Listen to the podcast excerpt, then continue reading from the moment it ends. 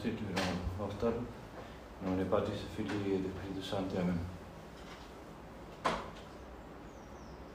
Señor mío y Dios mío, creo firmemente que estás aquí, que me ves, que me oyes. Te adoro con profunda reverencia, te pido perdón de mis pecados y gracia para hacer con fruto este rato de oración. Madre mía Inmaculada, San José, mi Padre y Señor, Ángel de mi guarda, intercedan por mí.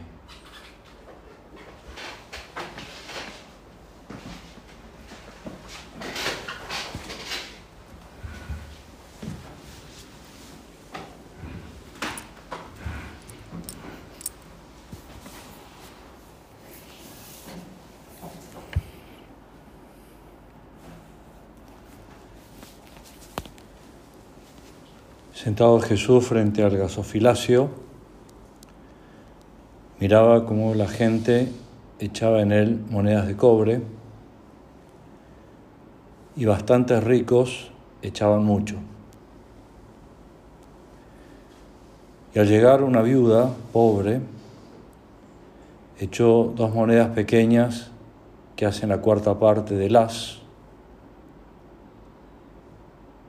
Llamando a sus discípulos, les dijo, en verdad les digo que esta viuda pobre ha echado más, más que todos los que han echado en el gasofilacio,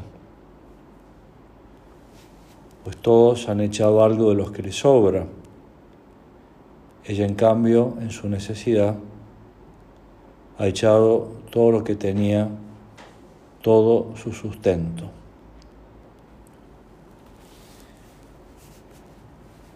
Así nos cuenta hoy San Marcos, esta escena tan conocida de la vida del Señor.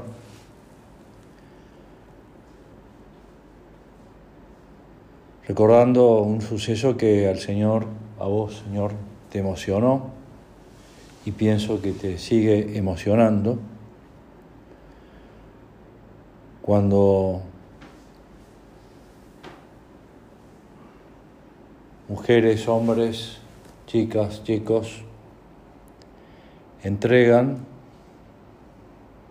no lo que les sobra, entregamos no lo que nos sobra, sino todo lo que tenemos. Y nos quedamos sin nada.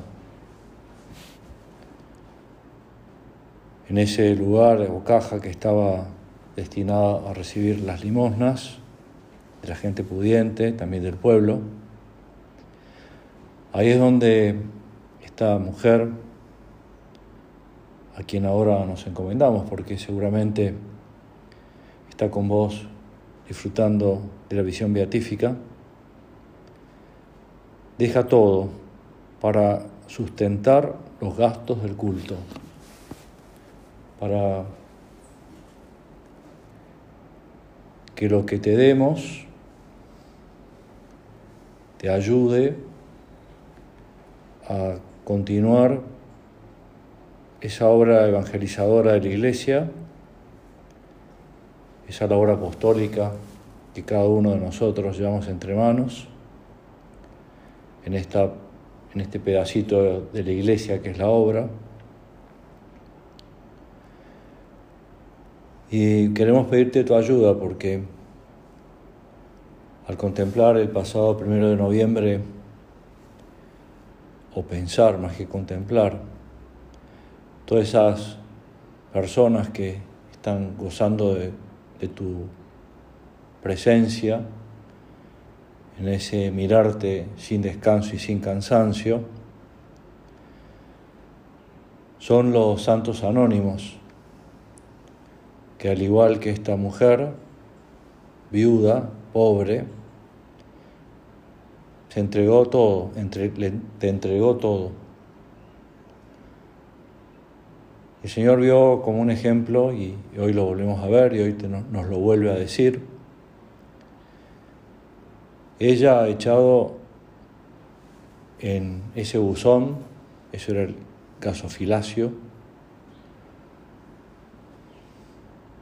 en su necesidad todo lo que tenía. Qué bueno que, porque en eso se identifican todas las santas y santos del cielo, los canonizados y los no canonizados, que han entregado todo, que han dejado su vida, que no te han puesto condiciones, que han dejado hacer lo que vos querías en sus vidas para que vos estuvieras como estás, pero para cada uno es un desafío personal, en la cumbre de todas las actividades humanas. Cuentan que la situación de las viudas en la antigüedad podía llegar a ser dramática, sobre todo si el difunto marido no había dejado dinero o posesiones. Y estas mujeres dependían en gran medida del trabajo de los hombres para su, su propio sustento. De modo que perder al cabeza de familia sumía a muchas de ellas en una pobreza extrema. Y por eso es que el Señor te emocionaste y, y ojalá que también te pongas contento al mirar nuestra vida, porque entregamos todo. No lo que nos sobra, lo que no tenemos, o, queremos entregarte, nos quisiéramos entregarte más. Te entregamos nuestra vida, nuestros sueños, nuestras ilusiones, nuestra salud.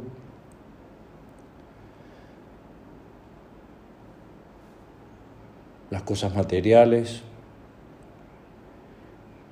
qué ejemplo, qué ejemplos tan buenos nos han dejado los primeros que vinieron a este país, que nos dejaron todo en España,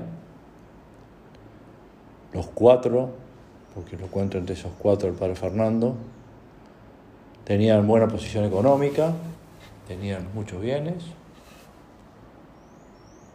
no les sobraba demasiado a las familias, pero lo dejaron. Y, y ahora también porque acabamos de celebrar la conmemoración de los fieles difuntos y probablemente te acercaste a rezarle a Pablo, al padre Ramón, a Federico. ¿Y, ¿Y qué se llevaron? Nada. ¿Y qué entregaron? Todo ¿Y qué les dio nuestro Padre? Ahora del cielo nos mira y nos sonríe. Dos mil dólares que se los devolvieron. ¿Y qué tenemos? Y lo que estamos ahora disfrutando. Si tuviéramos que dar un premio a, a los mejores operadores inmobiliarios del Paraguay, pienso que tendríamos que dárselo a ellos. Porque venir con dos mil dólares en el bolsillo, habiéndolo devuelto para que nuestro padre pudiera seguir ayudando a otras regiones. Y ahora hacemos la sumatoria solo de los bienes inmuebles de los varones, son muchos millones de dólares. Entregaron todo, entregaron su vida, lo vemos al padre Fernando, que sigue gastando, que sigue esforzándose. Ayer con fiebre vino, estuvo con nosotros en las comidas, veía con una cara más adusta que otras veces, pero estaba. Y lo hemos visto al padre Ramón, gastarse y morir exprimido como un limón, y a Pablo lo mismo, y a Juan Reparas en España también.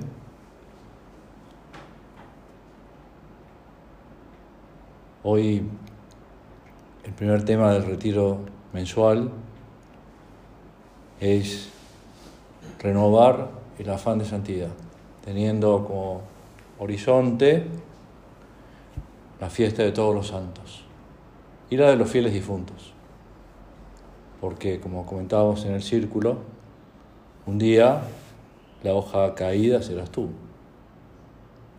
¿Y qué es lo que el Señor va a ver? al juzgarnos. ¿Qué hiciste con lo que te di? Con tu vida, con tus sueños, con tus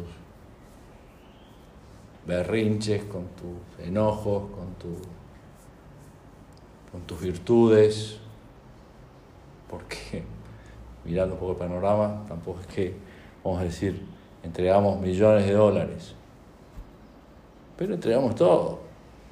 Todo, absolutamente todo. Y no nos queremos quedar con nada.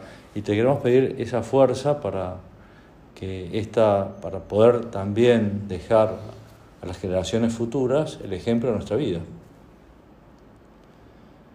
Como dice nuestro queridísimo Padre en Camino, que todos pudieran decir al verte o al oírte hablar, este lee la vida de Jesucristo.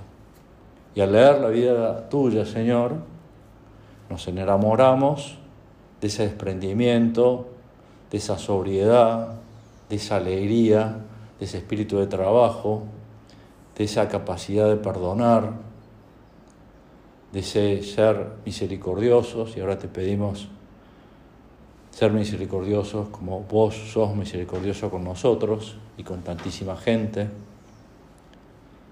y ofrecernos para ayudar en lo que haga falta, en cuestiones espirituales, rezando por tanta gente que nos pide rezar por esto, rezar por aquello, acordarte de esto.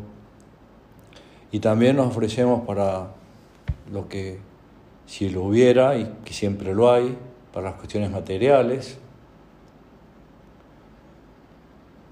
Ese es el afán de santidad y así se escribe la biografía de nuestra vida.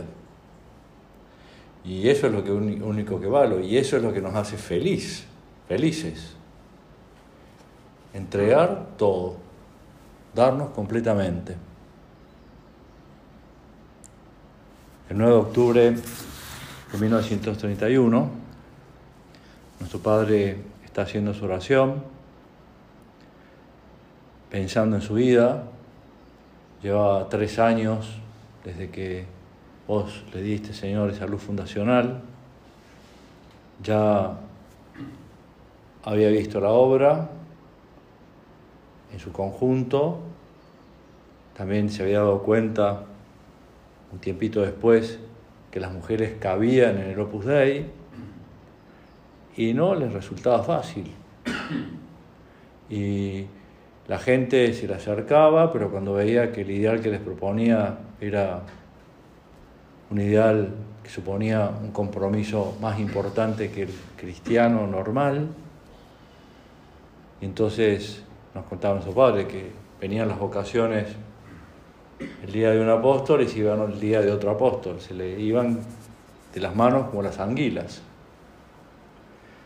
Y estaba haciendo una oración nuestro Padre diciendo, bueno, ¿qué es lo que está fallando? ¿En dónde no te estoy dando alegría, Señor? ¿Por qué esto que yo he visto con tanta claridad, que es la santidad en medio del mundo, que es enamorarnos de vos, es identificarnos contigo? Y tiene una luz, una nueva luz, y hoy te pedimos que también resuene fuerte en nuestras almas lo que nuestro Padre vio, aquel día y nos decía, hoy en mi oración, hacía nota en sus apuntes íntimos, me confirmé en el propósito de hacerme santo. Qué buen día hoy, ¿no? 7 de noviembre, día domingo, día del Señor. Le pedimos también confirmarnos con seriedad, con el mismo compromiso que asumimos con menos claridad que ahora, porque ahora ya sabemos lo que entregamos. O sea, cuando cada uno pitó, ¿qué entregó? Y bueno, muy poco. Perdón, Señor, pero era lo que teníamos. Pero conforme pasan los años, uno va dándose cuenta de que hay que ir entregando más cosas. Y, uno y, cuesta eso. Y está ahí el padre de la mentira que intenta comenzar, no, esto no. Hace tu opus dei o tu opus no sé qué. Queremos ser santos. Y nuestro Padre, después de confirmarse en ese propósito, se decía a sí mismo, sé que lo lograré, No porque esté seguro de mí, Jesús, sino porque estoy seguro de ti. Luego consideré lo que soy, ¿no? Un borrico sarnoso. Unos días antes había escrito, nos lo podría perfectamente confirmar Edgar a esto, había escrito también en sus apuntes íntimos un axioma que decía lo siguiente, puras matemáticas, dos puntos. José María, separado porque todavía no había unido su nombre, sus dos nombres en uno solo, igual borrico sarnoso. Pero eso se considera un burro enfermo, y enfermo de sarna, cualquier enfermedad, pura matemáticas. Y ahí pone yo pongo mi nombre, vos pones el tuyo, si, si querés, en la presencia del Señor. ¿Y quién soy yo? Y eso. Y días después vuelve a decirle al Señor, ya sé que soy un borrico sarnoso, pero por eso te pido que cures la sarna de mis miserias con la suave pomada de tu amor. Que el amor, con mayúscula, sea un cauterio que queme todas las costras y limpie toda la roña de mi alma. Esto que va a decir ahora es bastante fuerte, pero bueno, así hacía oración nuestro Padre, para que también nos animemos, animemos nosotros a hacer oración como quien habla con un padre, con un amigo, el mejor amigo, con un confidente, con una persona a quien le abre el alma de par en par y cuando, después de pedirle que limpie, que queme las costras y la roña de su alma, dos puntos pone, que vomite el montón de basura que hay dentro de mí. Después he decidido ser borrico, pero no sarnoso. Porque ya dije todo, conté todo con sinceridad, hice caso a lo que me dijeron dentro de lo que vos, Señor, me ayudaste, con tu gracia, con tu ayuda, Madre nuestra. Somos burros, y un borrico fue tu trono en Jerusalén, y el cáliz que nuestro Padre regaló a la región en el año 74, cuando vino por acá, puso la inscripción que tenía, Utiumentum, está acá en este retablo, 16 de junio del 74 como para que nos quede claro por dónde tenemos que ir, o quiénes somos, cuál es nuestra identidad. No sé si habrá regalado a otros algo parecido, pero a nosotros nos regaló eso. Por eso, cuando intentamos arreglar este retablo, dijimos, vamos a poner eso, porque a los uruguayos también les regaló un cáliz y a los argentinos otro, pero con jaculatorias distintas.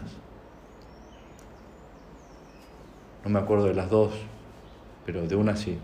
Tuquinaltum, me parece que les decía a los uruguayos. A los argentinos no me acuerdo. Pero a los paraguayos, a vos y a mí, utiumentum. Ese es tu camino. Un burro y es buenísimo porque nuestro padre se reconocía con el burro. Y quería hacer eso. Un burro de carga, llevar todo lo que necesitara, todo lo que hiciera falta. Soy tu borrico, Jesús, que ya no tiene sarga, sarna. Lo digo así para que me limpies, pues no vas a dejarme mentir. Y de tu borrico, niño Dios, haz cuanto quieras como los niños traviesos de la tierra, tirame de las orejas, surra fuerte e, a este borricote, hacele correr para tu gusto. Quiero ser tu borrico, paciente, trabajador, obediente. Y uno dice, bueno, es muy poético también, ¿no? dentro del marco de un burro. ¿Y qué se concreta en mi vida? ¿Cómo se teje mi santidad? ¿Cuál es lo que yo puedo poner en el gasofilacio de la entrada del templo, como esa pobre viuda? Y entre otras cosas, nuestra disponibilidad. Nos decía don Javier hace unos años, contestando a esta pregunta, le preguntan a don Javier, Padre, a veces podemos tener la impresión de que nos toca tapar todos los huecos. Y ahora hace falta que vayas a una reunión, un encuentro con jóvenes sub 40. Pero yo tengo más de 60. Y bueno, pero tenés que ir, porque les va a poner contento verte. Eh, no puedes dar una mano en la labor de San Rafael de Punta Rieles los jueves, los viernes, los sábados. Pero yo vine a visitar a mi familia. Bueno, pero la verdad que necesitamos brazos, jóvenes, con fuerza, con ganas, que tengan una experiencia de otro continente. Ahí vamos. Eh, ¿Me ayudás a ordenar las bibliotecas? Pero yo soy doctor en Derecho Canónico. Sí. Pero bueno, sean tan así como están, ¿no? Y cada uno sabe que estamos pensando en cosas muy concretas. ¿Puedes acompañarle al padre Fernando a vacunarse, a recibir la tercera dosis con su enfermero? Sí, subo al auto, voy.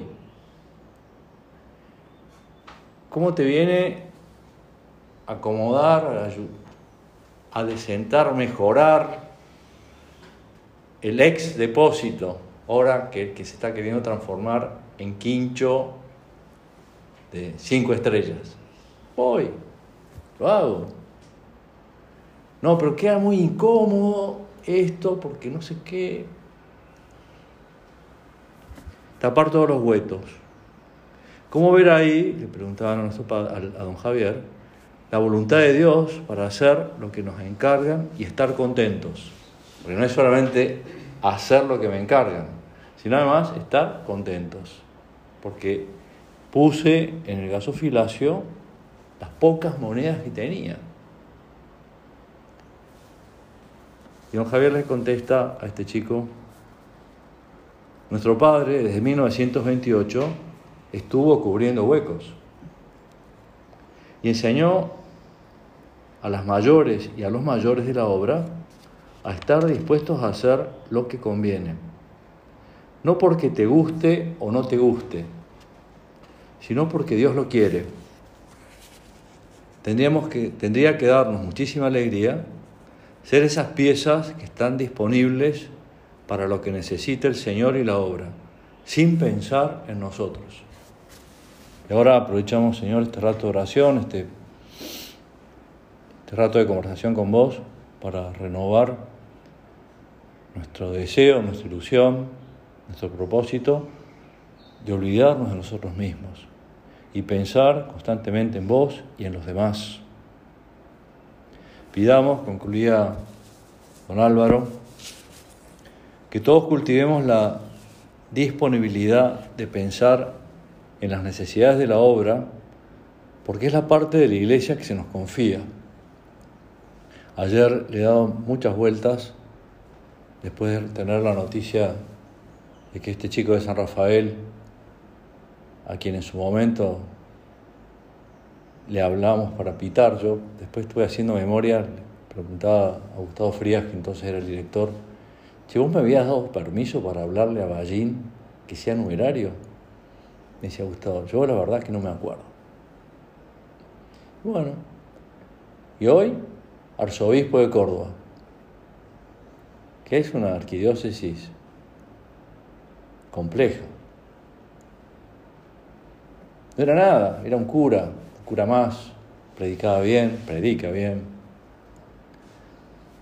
promovió una movida interesantísima en Córdoba y en todo el país, que se llama Manos Abiertas, pero yo me acuerdo hablando con él, Me dice, mirá, yo me acuerdo cuando con el entonces Jorge Bergoglio, mi formador, hacíamos la comida para los novicios y para los sacerdotes ancianos. Me llevaba a la cocina y ahí me iba enseñando, como me enseñó a rezar, como me enseñó a sacrificarme en cosas pequeñas, también me enseñó a cocinar.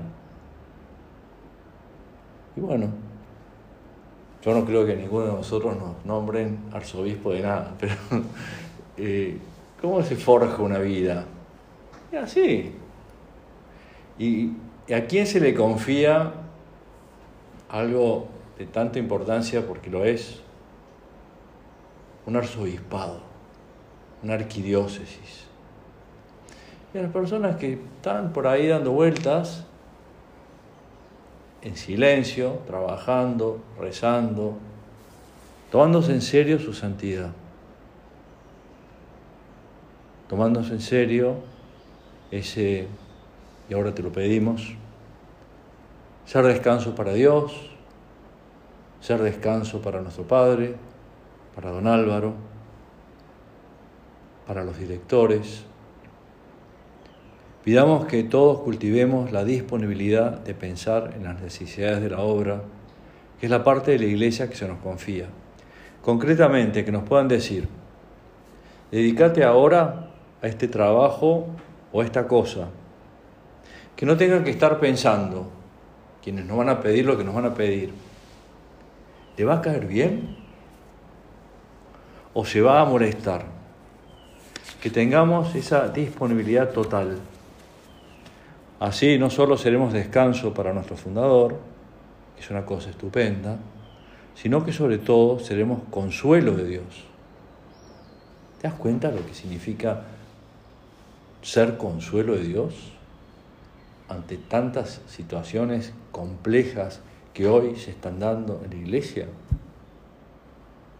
Ahora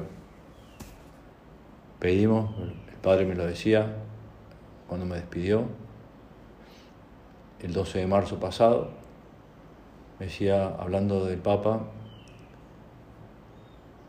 tenemos que rezar mucho por el Papa.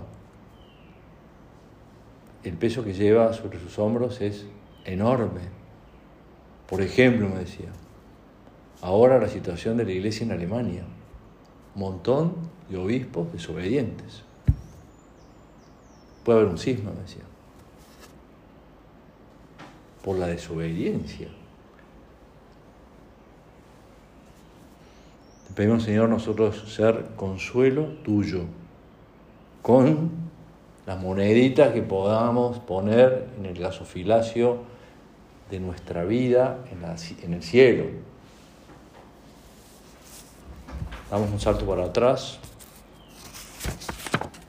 Volvemos a los apuntes íntimos de nuestro Padre. 23 de enero de 1929. Hacía cuatro meses que se había fundado el Opus Dei, está en Madrid, junto al lecho de una moribunda con santidad de vida. Nuestro padre le daba este encargo a esta mujer. Si no de ser un sacerdote, no bueno, santo, di a Jesús que me lleve cuanto antes. Esta idea que hemos recordado también más de una vez, ¿no? Señor, prefiero la muerte antes de ser infiel. Y ampliando este pensamiento, pero que va en la misma línea, te lo pedimos a, tu, a través de tu Santísima Madre, Madre nuestra, queremos que le digas a tu Hijo de nuestra parte que preferimos la muerte antes de ser santos.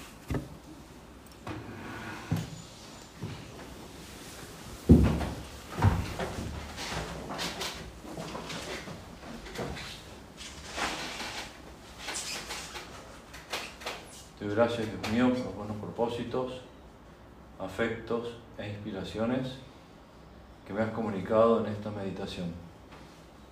Te pido ayuda para ponerlos por obra Madre mía Inmaculada, San José, mi Padre y Señor, Ángel de mi guarda, intercedan por mí.